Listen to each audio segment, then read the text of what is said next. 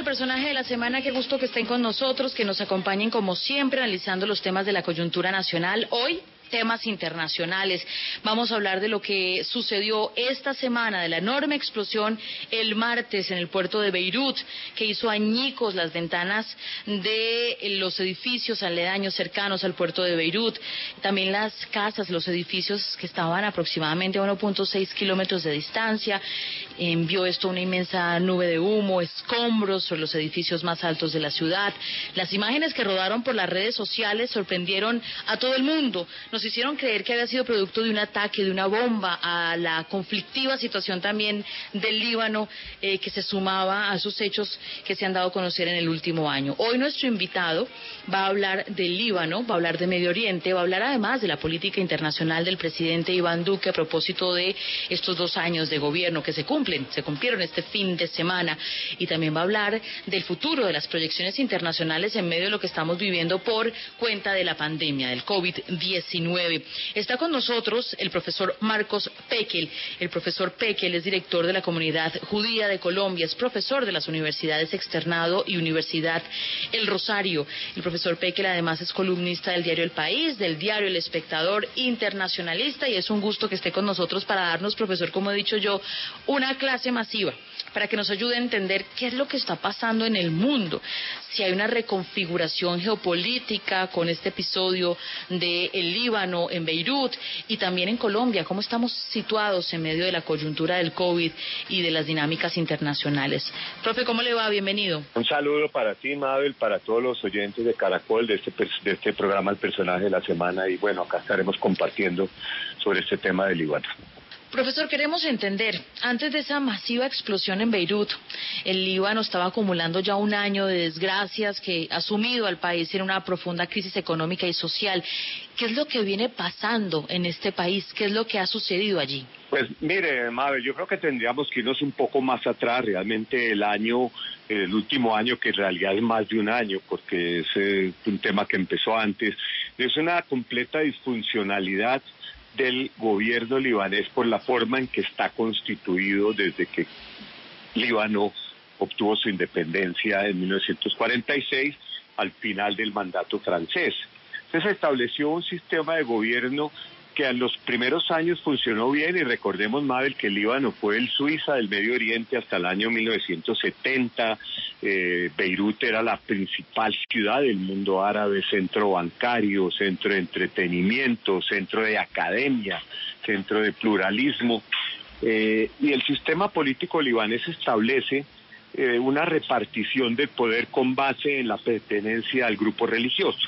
Entonces el presidente del Líbano siempre te quiere ser un cristiano maronita, el primer ministro siempre quiere ser un musulmán sunita, el presidente del parlamento un musulmán chiita. El parlamento tiene que estar hoy, ha habido una pequeña modificación, compuesto mitad cristianos, mitad musulmanes, y el parlamento elige tanto al presidente como al primer ministro. Pero en los últimos años hemos visto una parálisis completa en el sistema político libanés, que además generó que esta repartición religiosa creara clanes que son los que más se han beneficiado con el poder. O sea, que en vez de un libanés poder votar por quien quiere, tiene que votar dentro del marco de la pertenencia religiosa de la cual hace parte. Este sistema finalmente hizo agua hace mucho tiempo, porque el Líbano en los últimos 15 eh, años ha pasado periodos de dos o tres años sin presidente, porque el, el Parlamento simplemente nunca pudo ponerse de acuerdo en ese presidente. Obviamente todo esto eh, a la sombra de una cruentísima guerra civil que destruyó el país entre 1974 y 1989, que enfrentó primero cristianos contra musulmanes, pues después se volvió una guerra de casi todos contra todos y el país quedó prácticamente aniquilado en esos años. Y ahí es donde se demostró que el sistema político libanés estaba fosilizado, pero sin embargo no se hicieron las transformaciones que se debían haber hecho y son los que hoy en día exigen los manifestantes en la calle. Claro, eh, usted bien lo menciona, profesor Pekel, y nos lleva pues a la historia de la conformación política de este país, incluso a una terrible guerra civil que se dio entre 1975 y 1990. Pero lo que uno siente es que el Líbano de una u otra forma es donde confluye todo el frenesí del Medio Oriente. ¿Cree usted que todas estas sectas es lo que no le ha permitido consolidar su política, su economía y ahora el desastre que acaba de suceder con la explosión? ¿Cree que, que eso ha tenido que ver, esta historia tan violenta y de no una identidad única nacional? Eh, sí, Mabel, porque el Líbano se convirtió en el centro de los distintos conflictos geopolíticos regionales. Entonces la injerencia en Líbano es absoluta. En el año 75, comenzando la guerra civil, Siria invade parte del Líbano y las fuerzas sirias se quedan en Líbano hasta el año 2005.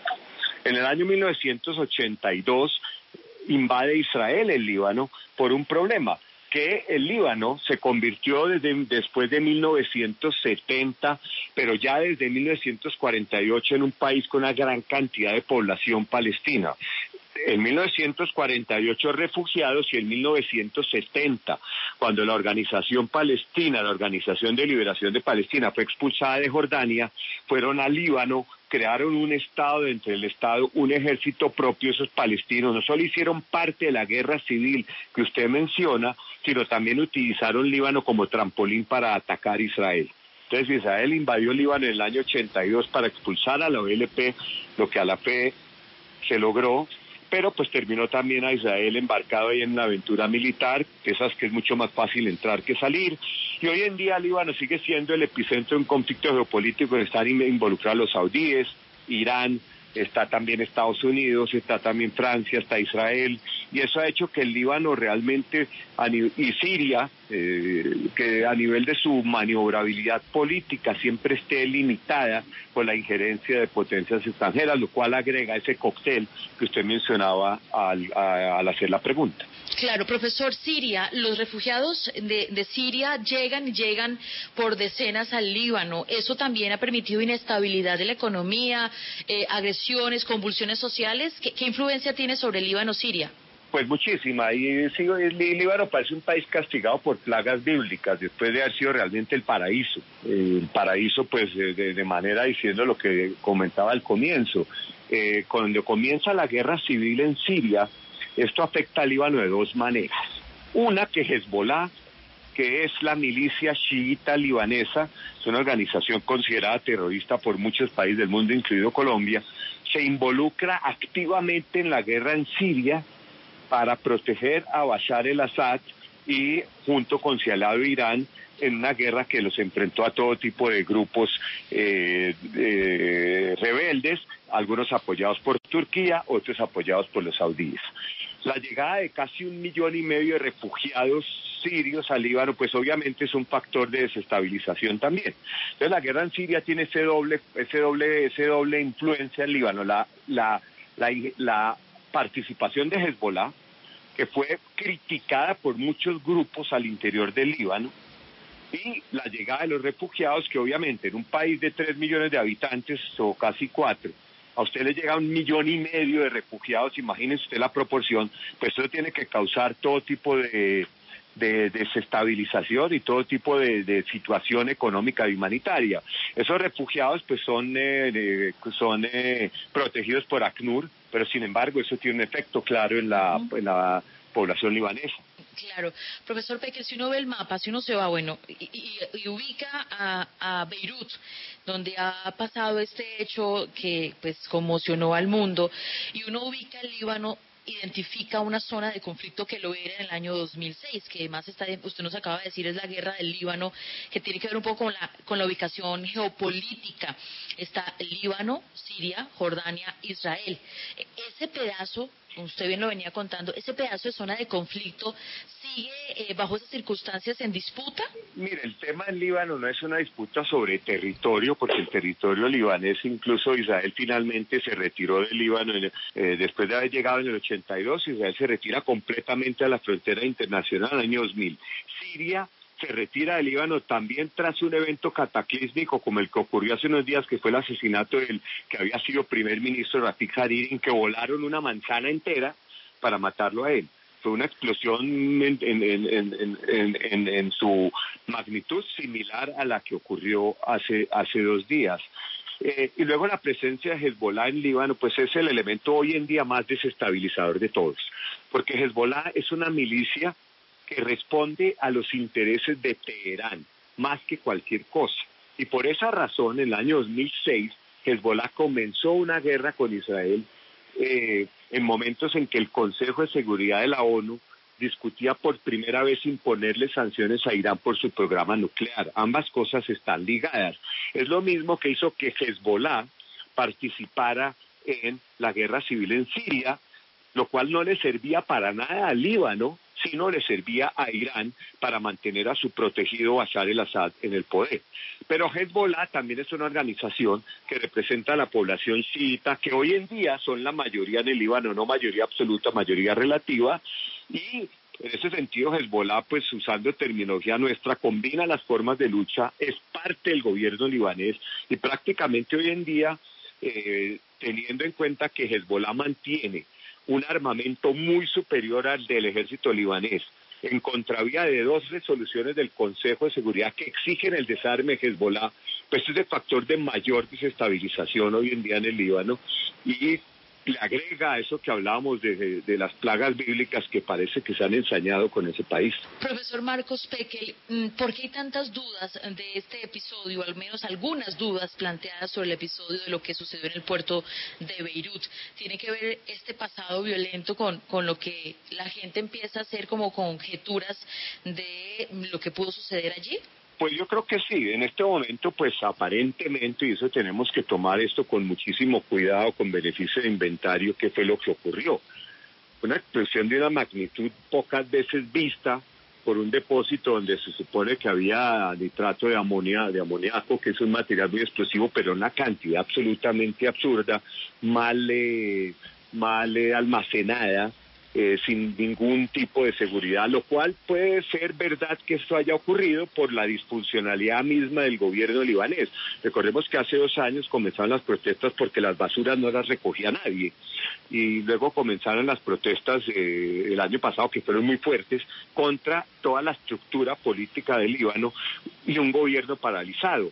Nombrar gobierno en Líbano es muy difícil. Cuando renunció Saad Hariri, el anterior primer ministro, pasaron meses sin gobierno, a veces pasan meses sin presidente. Por lo tanto, toda esa ineficiencia del gobierno libanés se puede reflejar en temas tan importantes como mantener un puerto seguro, porque es el principal puerto del Líbano, por ahí sale el 70% de todo el comercio, mantenerlo seguro. Pero por otro lado no se puede descartar que haya sido otra cosa y eso por ahora no lo sabemos y yo no quisiera entrar en especulación. Claro, claro, me queda claro, profesor Pequel. Tengo que hacer una pausa, por favor. Al volver quiero que me cuente de qué vive la gente hoy en el Líbano, de esas protestas que usted acaba de mencionar, como bien menciona, no son un año, sino casi dos años anteriormente, incluso por impuestos sobre sistemas de comunicaciones. ¿Y qué va a seguir? ¿Qué cree que pasará en el futuro por eh, también el espacio que ocupa el Líbano y lo que viene sucediendo allí? Está ayudando a entender lo que ha pasado esta semana el profesor Marcos Pekel en el personaje de la semana. Regresamos con sus preguntas e inquietudes en este espacio de Caracol.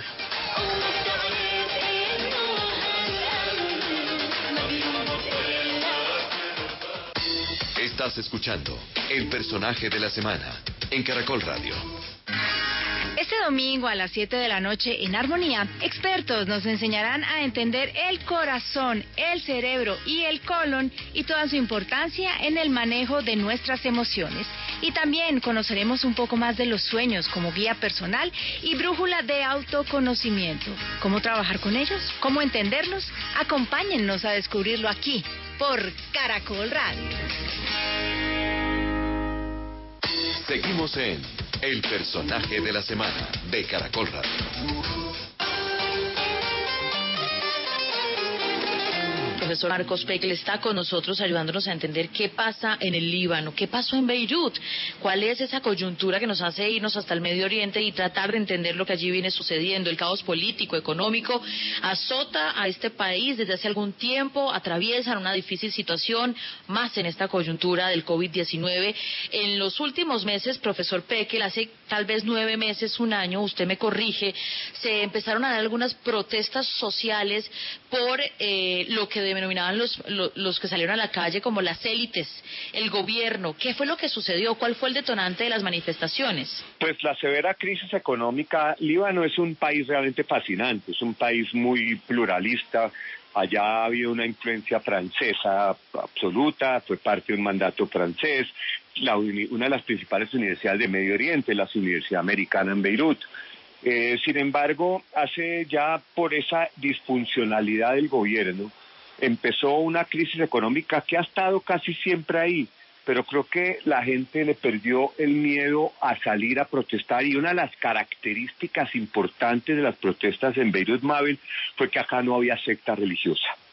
Acá salieron de todos, los musulmanes chiitas, los sunitas, los cristianos de las distintas denominaciones, maronitas, ortodoxos, católicos, en un país donde la pertenencia religiosa es casi que parte del ADN de cada ciudad.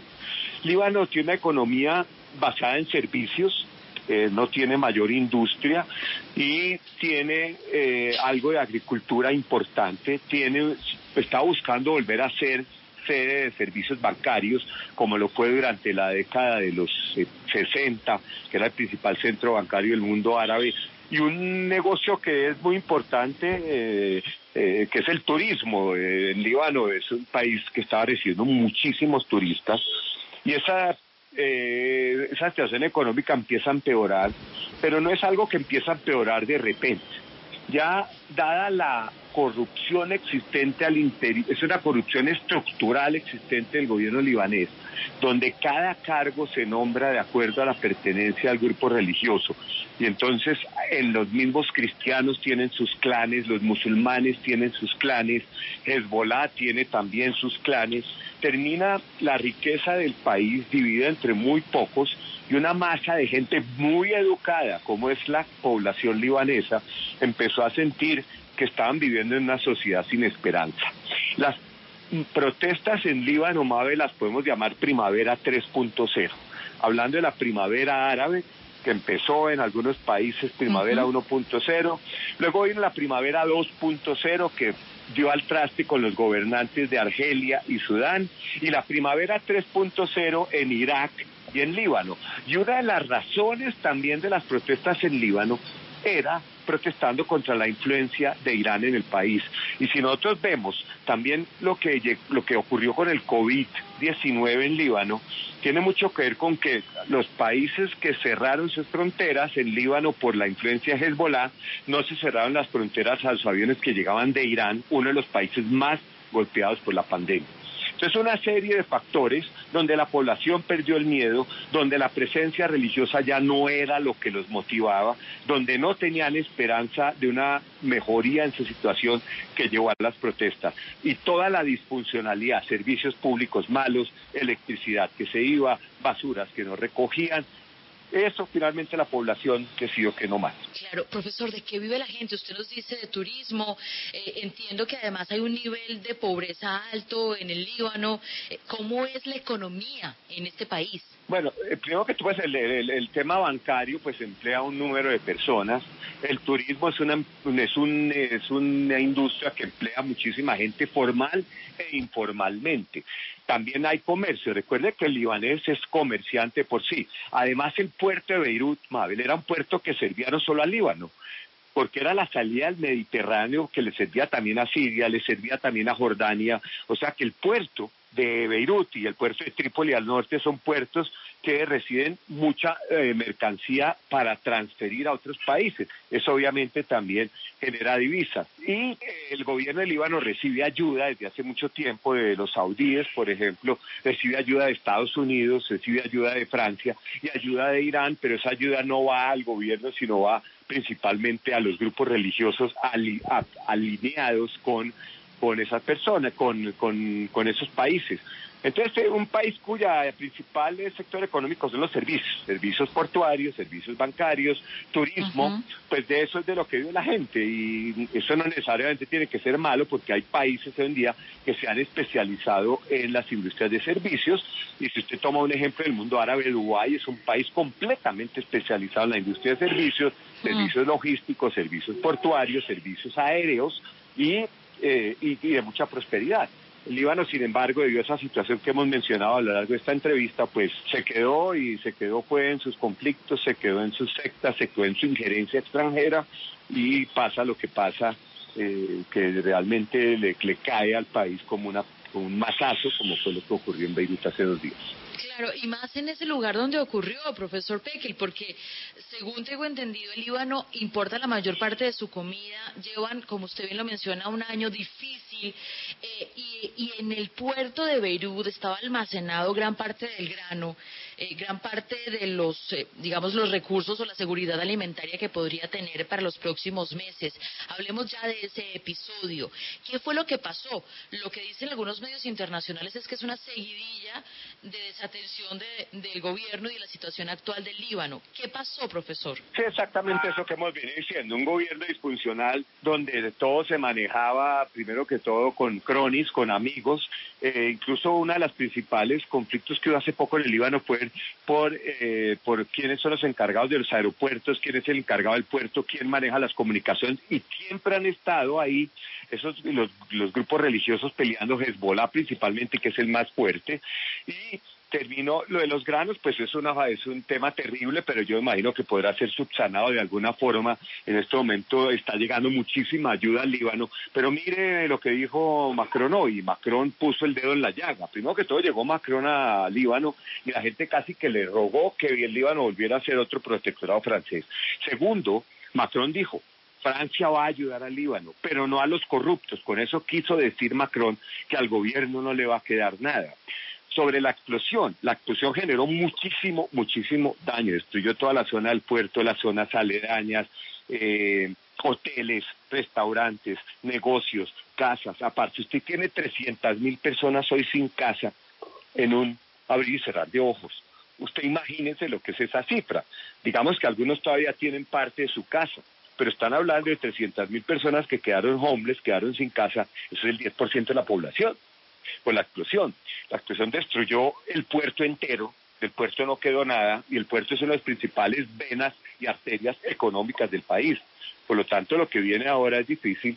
Lo del grano sí, el grano estaba almacenado en los hilos que quedaron completamente en ruinas, pero calculo que el grano será repuesto por ayuda que llegará ya sea de Francia, ya sea de Turquía, ya sea de los países que han corrido a ayudar al Líbano, porque el Líbano siempre fue un país atractivo por esa herencia entre europea, Medio Oriente, árabe, cristiano, musulmán, un crisol de culturas que, que, que, lo hace muy atractivo, pero le ha tenido, como hemos dicho, las plagas bíblicas de Al también.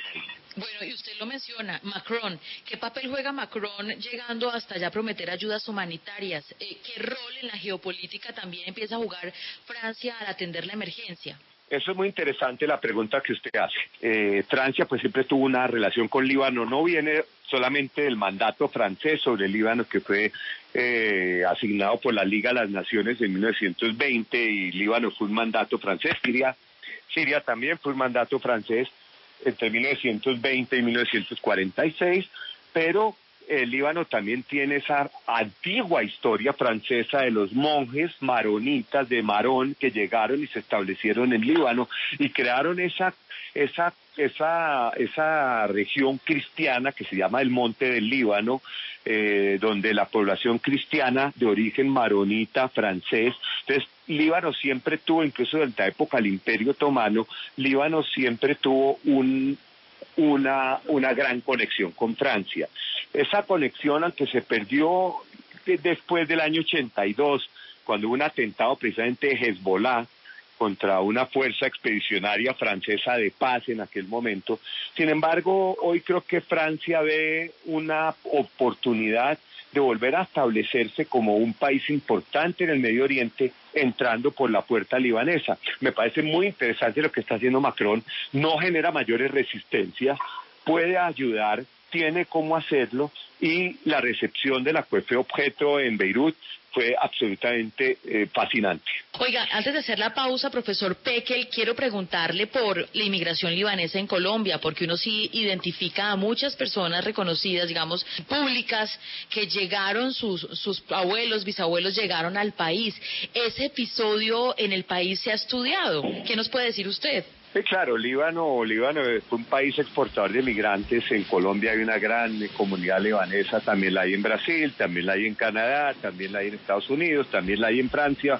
Y eso, eh, en su comienzo, la mayoría de los emigrantes eran emigrantes cristianos que salían del Líbano por temas económicos, principalmente una migración que data los años 20 del siglo pasado, 30, 40, cuando mucha gente estaba emigrando eso que eran parte del Imperio Otomano eh, o ya era o ya había era parte del mandato francés, emigrando a las Américas donde estaban las oportunidades y la comunidad libanesa en Colombia es una comunidad muy importante, eh, una comunidad prestante y y pues me imagino que en este momento lo quisiera aprovechar este momento para eh, expresar mi solidaridad completa con la comunidad libanesa porque muchos aún tienen familiares en Líbano y, mm.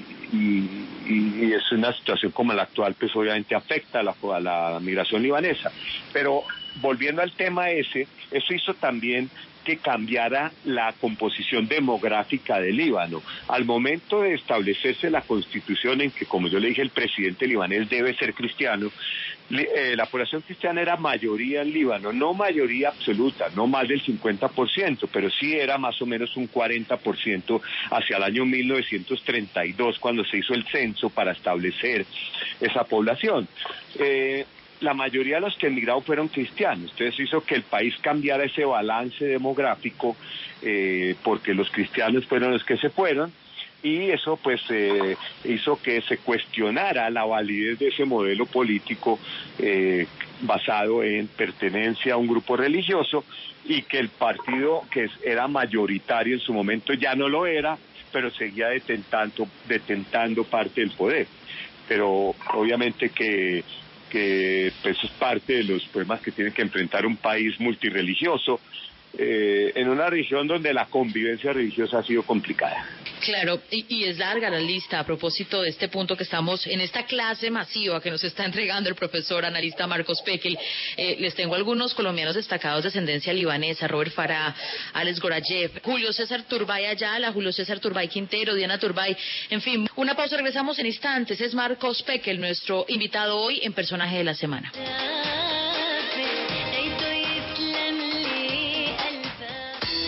Estás escuchando el personaje de la semana en Caracol Radio.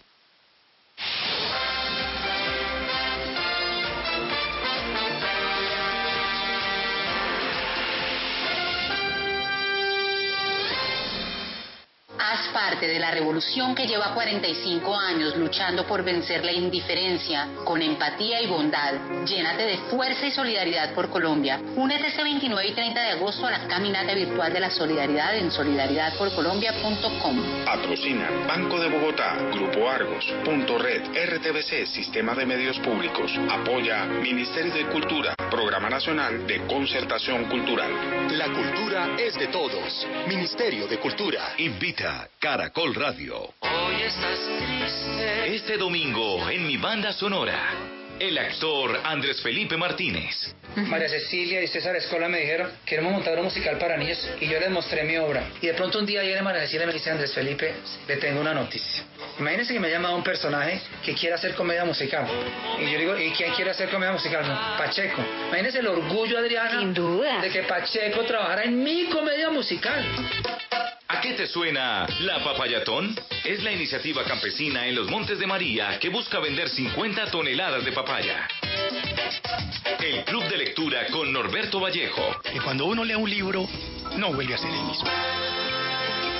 Y en la buena y la mejor, el maestro Jairo Varela, a ocho años de su partida. A lo lejos ve mi pueblo natal. Acompáñanos este domingo desde las 8 de la mañana en A Vivir que son dos días. La radio en otro tono. Dirige Andrés López. Caracol Radio. Más compañía. Si estás pensando en un vehículo usado, Continautos está aquí. Visítanos en la avenida 68-2071 o en la autopista norte con 128 y encuentra el más amplio portafolio de vehículos usados garantizados de todas las marcas, todos los precios y lo mejor de todo con obsequios especiales. Te esperamos con todos los protocolos de bioseguridad para que te lleves el tuyo, solo en Continautos. Aplican términos y condiciones. El 9 de agosto de 1985, hace 35 años, Miguel Happy Lora subió al cuadrilátero del Tamiami Fairgrounds Auditorium de Miami, usando un sombrero volteado que luego se volvió característico en él. Ese día derrotó al mexicano Daniel Zaragoza y se convirtió en el campeón mundial de peso gallo del Consejo Mundial de Boxeo. Siempre en toda la pelea pues comencé a soltar a la derecha pecho hasta que una vez él bajó y ¡pum! lo conecté en el cuarto asalto. Cuando él baja le pego la derecha en toda la barbilla y es cuando lo tiro a la lona. Escucha este domingo desde la una de la tarde en Especiales Caracol la historia del título mundial de Miguel Happy Lora. Dirige Rafael Villegas. Caracol Radio. Más compañía.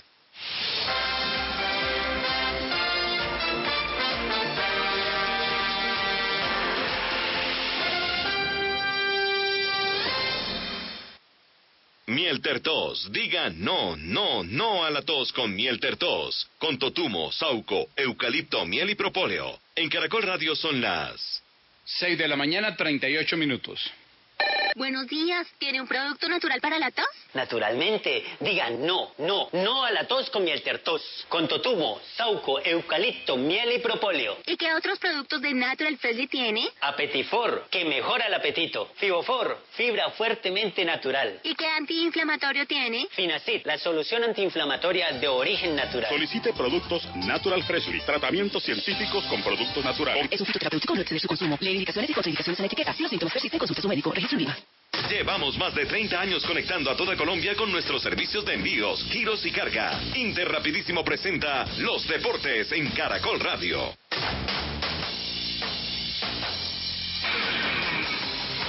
El médico Gabriel Ochoa Uribe, ex seleccionador de Colombia y el técnico con más títulos en el fútbol de nuestro país, tres en total en liga, murió en las últimas horas en Cali a los 90 años de edad.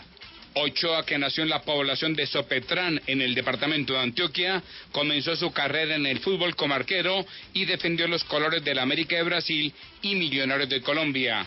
Más adelante dirigió la selección de nuestro país en el Perolímpico de 1959, donde derrotó 2-0 a Brasil, en lo que fue la primera victoria del equipo nacional frente a los brasileños.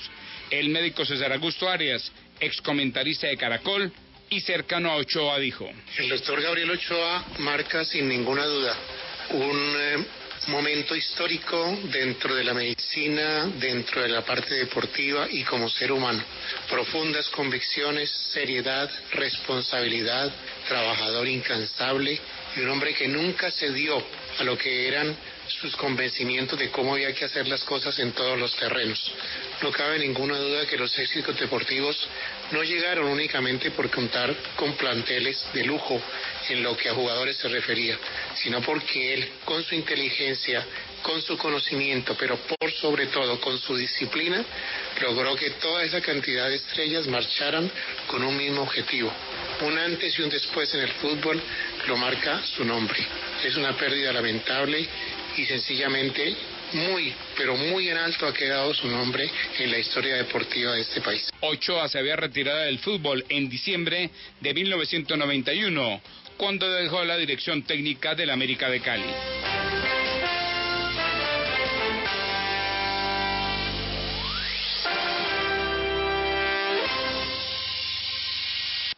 Mi amor, ya vengo que voy a hacer los giros. No, señor, no más excusas. Para eso está Interrapidísimo. Es verdad, es tiempo de quedarse en casa y nosotros seguimos trabajando. Ahora puedes solicitar tus giros a domicilio en interrapidísimo.com. En Interrapidísimo salimos por ti. Vigilado Mintic. Seguimos en El personaje de la semana de Caracol Radio.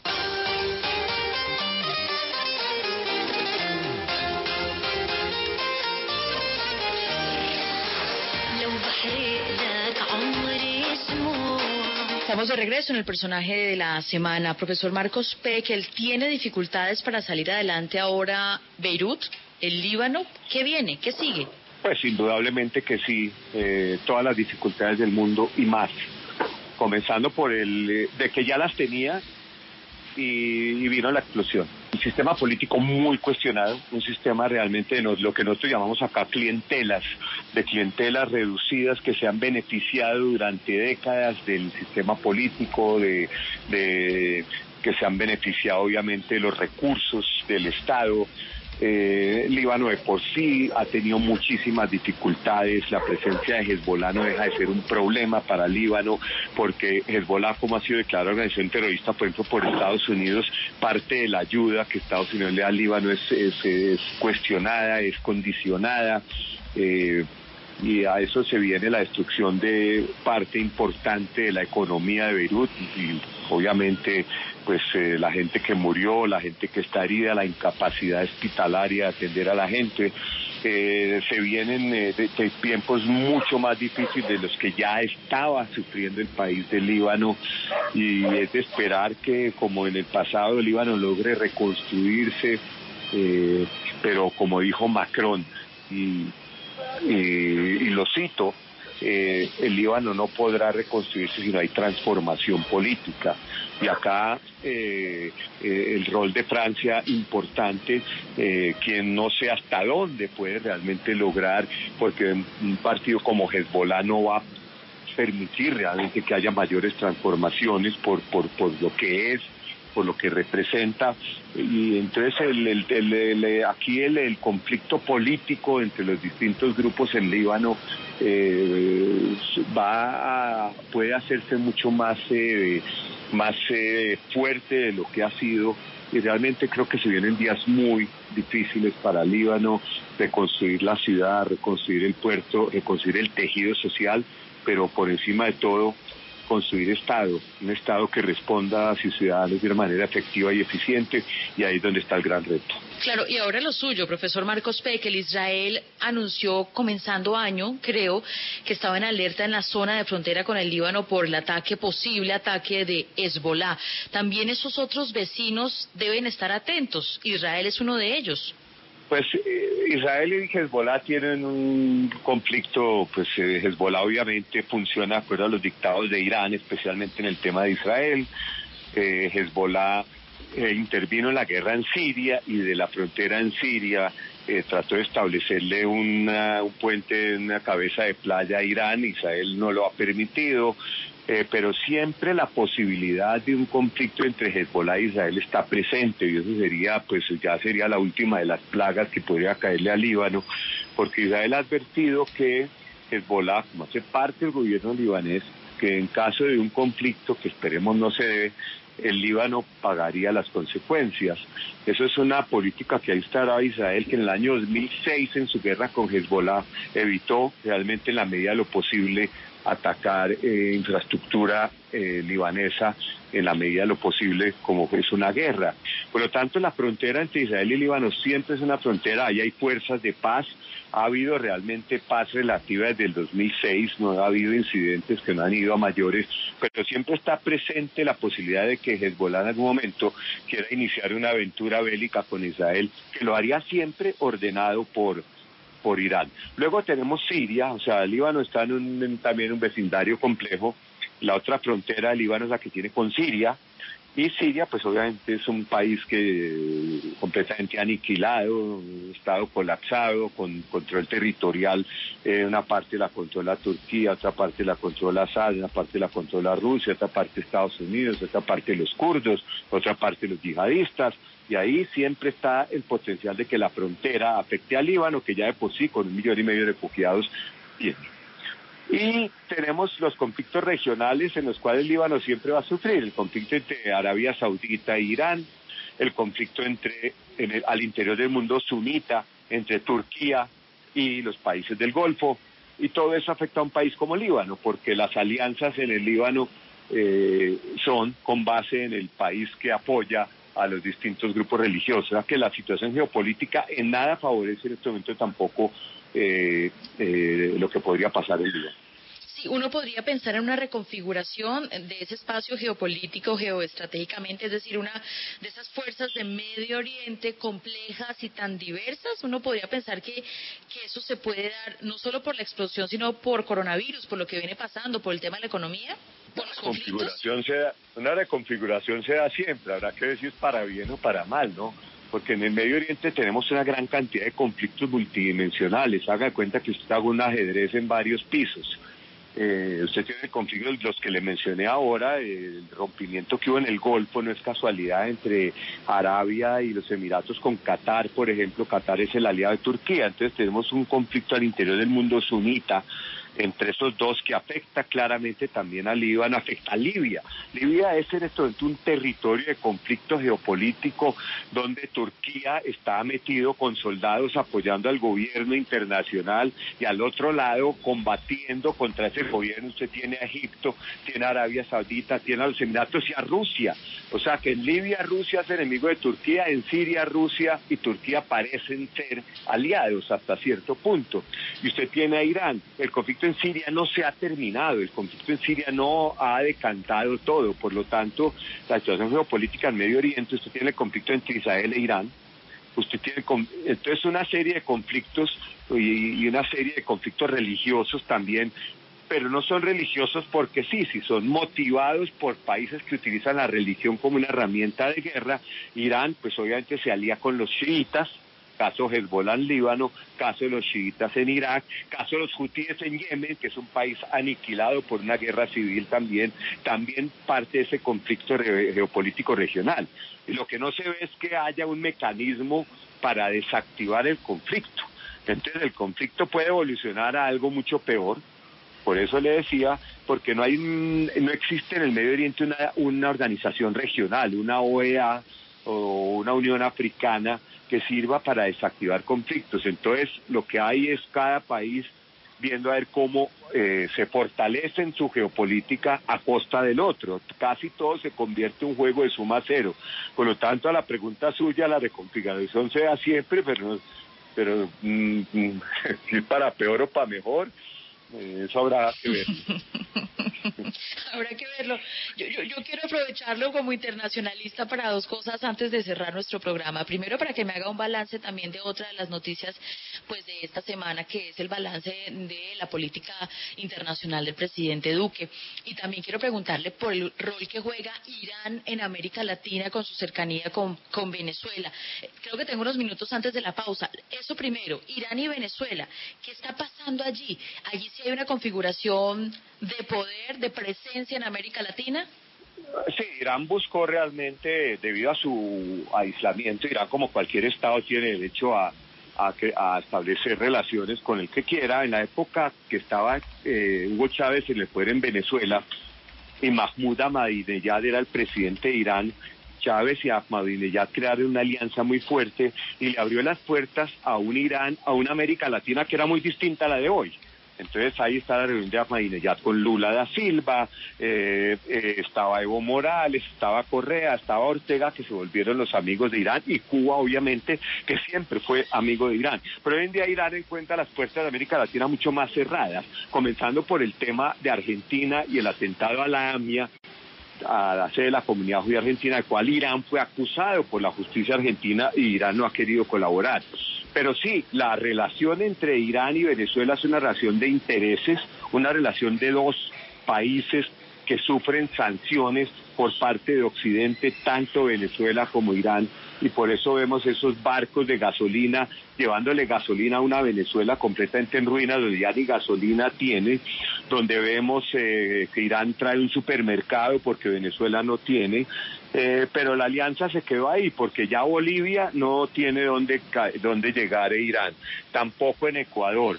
Eh, por lo tanto, Irán, eh, la presencia iraní en América Latina se centra principalmente en Venezuela, en Cuba y algo en Nicaragua, pero más de allá no puedo realmente eh, crear una influencia importante, eh, sumándole a que muchos de los proyectos anunciados por Irán fueron espejitos, una fábrica de tractores en Venezuela que nunca se hizo, una fábrica de bicicletas, unas ayudas a Nicaragua de Bolivia que nunca se materializaron realmente en nada.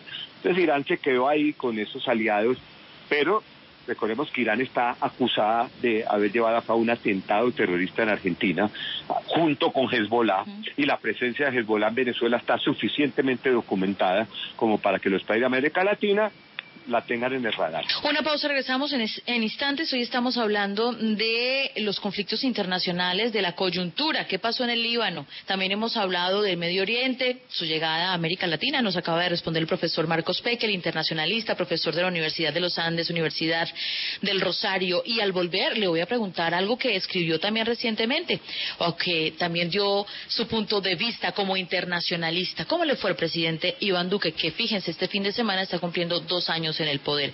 ¿Cómo fue su política internacional? Eso nos responde al regresar.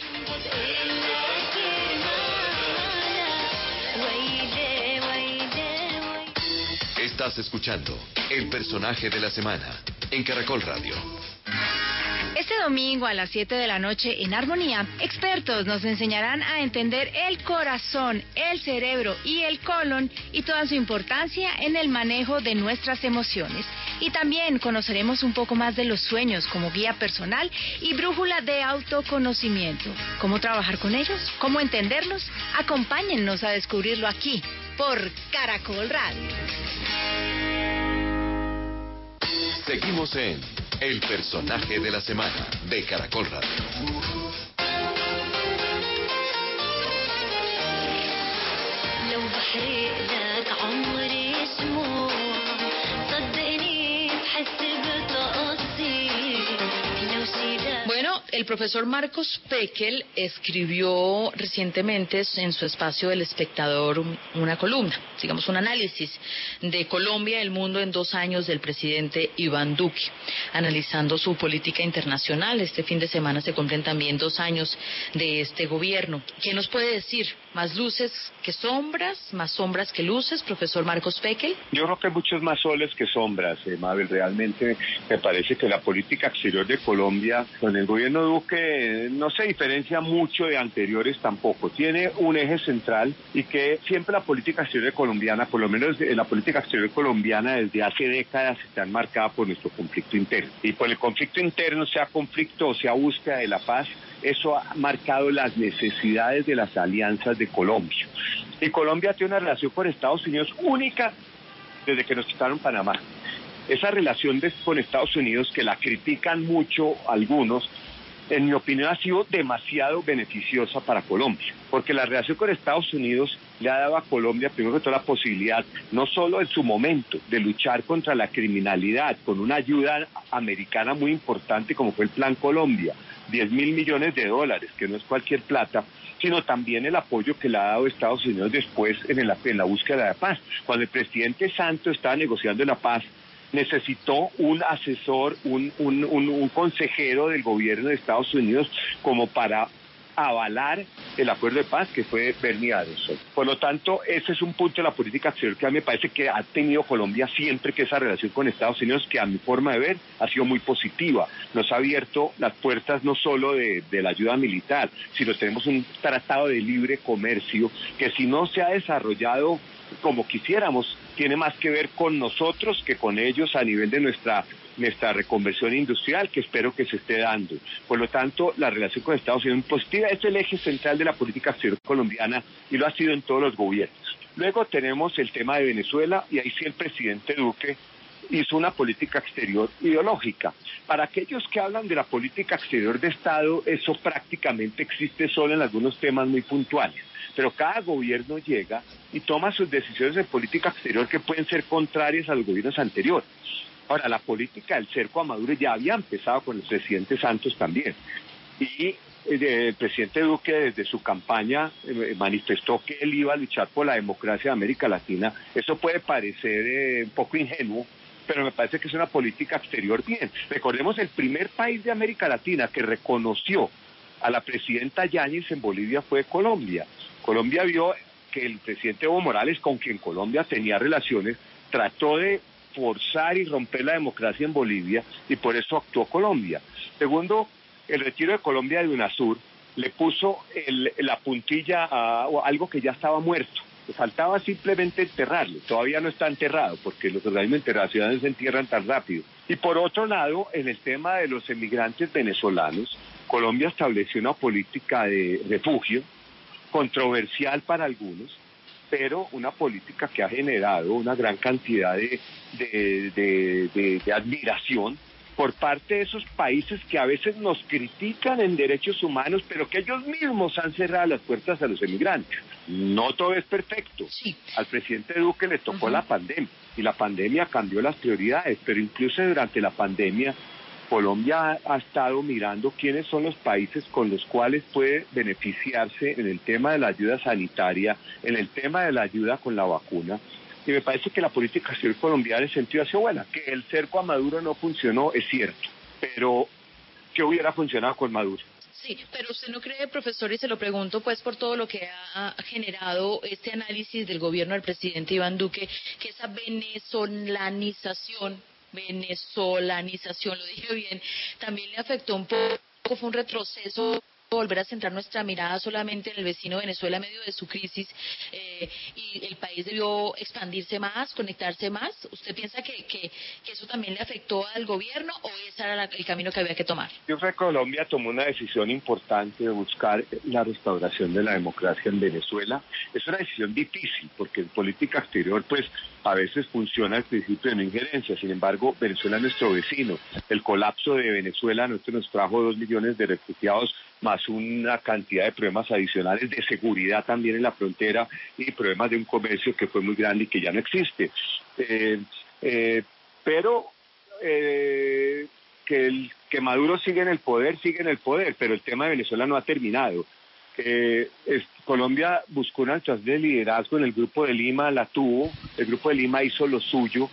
Eh, no, es, eh, ningú- no es un logro eh, eh, pequeño que se haya logrado que 60 países hayan reconocido a Juan Guaidó como presidente. Eso le quitó oxígeno político a Maduro.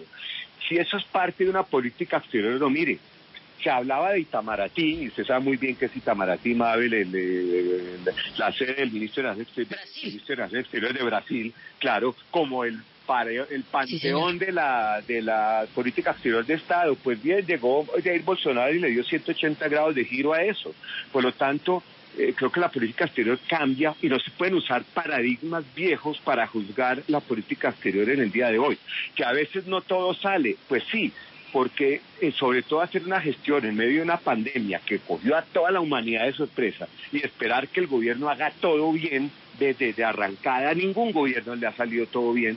Eh, entonces, en el tema de política exterior, me parece que, que Iván Duque ha lo, lo esencial es mantener la relación con Estados Unidos, una relación también con los países de Europa. Presi- el canciller Trujillo estuvo visitando China, estuvo visitando Rusia, tenemos relación con esos países, pero la relación con Estados Unidos es fuerte y la crítica que se hace es más ideológica que real, porque Estados Unidos ha sido muy beneficioso para Colombia.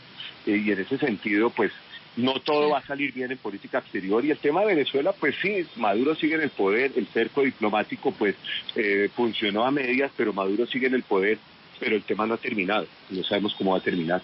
Ya casi para terminar, profesor Marcos Pekel, sobre Estados Unidos, ¿qué le conviene más a Colombia? ¿Que gane la reelección Donald Trump ahora en noviembre o Joe Biden? Ah, yo pienso que que Trump realmente está en este momento socavando algunos de los principios de la democracia de Estados Unidos y lo que el mundo necesita es un Estados Unidos con fuertes instituciones democráticas como un ejemplo al mundo, un Estados Unidos involucrado en el multilateralismo, un Estados Unidos involucrado en los temas eh, de la agenda mundial, un Estados Unidos que hace parte y lidera junto con los países occidentales democráticos en defensa de los principios democráticos, los organismos multilaterales. Por lo tanto, eh, Colombia obviamente como país tiene que buscar lo que ha buscado siempre, que es un apoyo de ambos partidos, y tiene que buscar el apoyo de los republicanos y el partido de los demócratas. Eh, nosotros hemos tenido problemas, hace poco el Congreso, pues eh, lo que es el House, pasó un, eh, le condicionó la ayuda a Colombia, es algo que nos ha- hemos tenido siempre ese problema con el Partido Demócrata desde que Nancy Pelosi también en su momento detuvo la aprobación del Tratado de Libre Comercio, pero creo que Colombia no debe hacer el cálculo de quién le conviene más, sino buscar es tener excelentes relaciones con ambos, con los republicanos y con los demócratas. Porque si alguien cree que Trump ya está derrotado, está muy equivocado. Como tampoco podemos pensar que ya ganó. La campaña no ha empezado, va a ser bastante fuerte, va a ser virulenta y, y, está por verse quién va a ganar. Pero creo que Colombia debe jugar eh, con cara y con secho. Además, distinta en medio de una pandemia. Profesor Marcos Pekel, muchas gracias por darnos esta eh, clase conjunta, por su análisis como internacionalista eh, sobre los hechos de coyuntura internacional que han sucedido esta semana, que hacen parte de la información que compartimos con nuestros oyentes y además nos ayuda a pensar un poco sobre lo que viene. Hablamos eh, fundamentalmente de la explosión en Beirut, en el Líbano, las consecuencias económicas, políticas y sociales que pueden venir después de este accidente y hablamos también de la política exterior colombiana. Profesor, gracias. No, el agradecimiento es mío por permitir compartir con ustedes y con la audiencia del personaje de Samana, con la gran de Caracol Radio. Y bueno, a esperar lo mejor. A esperar que así sea, profesor, y lo volvemos a consultar a ustedes. Gracias por estar con nosotros, por acompañarnos en este programa del personaje de la semana, donde hoy tuvimos el foco en eh, la política internacional, los hechos internacionales que también han sido noticia. Gracias por estar con nosotros. Buen resto de mañana. Chao.